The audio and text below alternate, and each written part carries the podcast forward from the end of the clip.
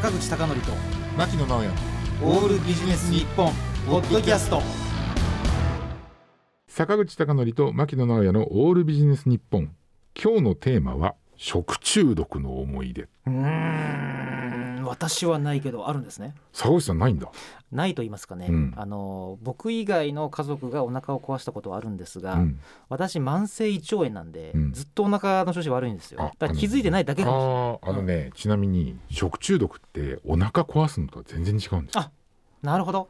お腹が痛くなるとかじゃなくて本当にこう悪寒がするとかもう本当にこう命の危険を感じるようなことなんですけど実はね4月5月6月って食中毒の発生件数ってガンって上がるんですよなるほど。はい。で私2回食中毒になったんですけどおかしくなったって思った時に必ずああれだっていう食べたり飲んだりしたものが思いつくんですよ。あえじゃあ今ちょっと今びっくりしたんですけど、うん、食べたり飲んだりっていうことは、うん。食べだけじゃなくて飲むやつもあるんですか？そうそうそうそう。へで1回目がねこれ忘れもしないですよ。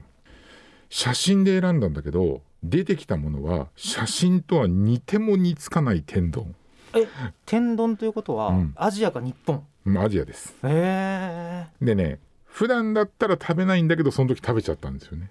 で2回目はこれもう本当にありがちなんですけどトマトジュースの中の氷。ああそれはまアジアか日 そ本うそうそうありがちでしょ？えでかかったのって6月なんですよね。えうん。2年連続で。うん。まあ仕事でその、まあ、海外に行ってる時にかかったんですけど毎回こんなんじゃたまんないなと思ってでいろいろ調べたりとかね自分で思い返したりしたんですけどあのね共通項があったんですよ。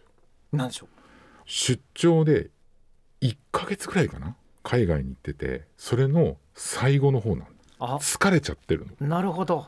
だからあるでしょうね。普段だったら例えば吐き出したりとか食べなかったりとかするんだけどその辺の注意力っていうのがものすごく鈍くなってるからそんな風になっちゃうんですよね。なんかね自分の体調によってもだいぶ左右されると言いますもんね。うん、だからそういうことがあったんで、まあ、それ以降はやっぱりこう注意しなきゃいけないなっていうようなことを考えるようになったんですけれどもやっぱりねこの5月とかね6月にこうかかることになるとこれ毎年これを思い出すので今日はリスナーの皆様にですね食中毒ってこれからね細菌性の食中毒増えていくんですよだからそれっていうのはまあ食べないっていうこともあれなんだけどまずはやっぱりその疲れないとか注意力を失わないっていうことが重要だと思うのでそれをお伝えしました。なるほどえー、と今日のテーマは食中毒の思い出でした。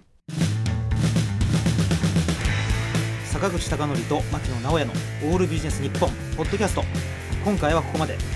次回もお楽しみに。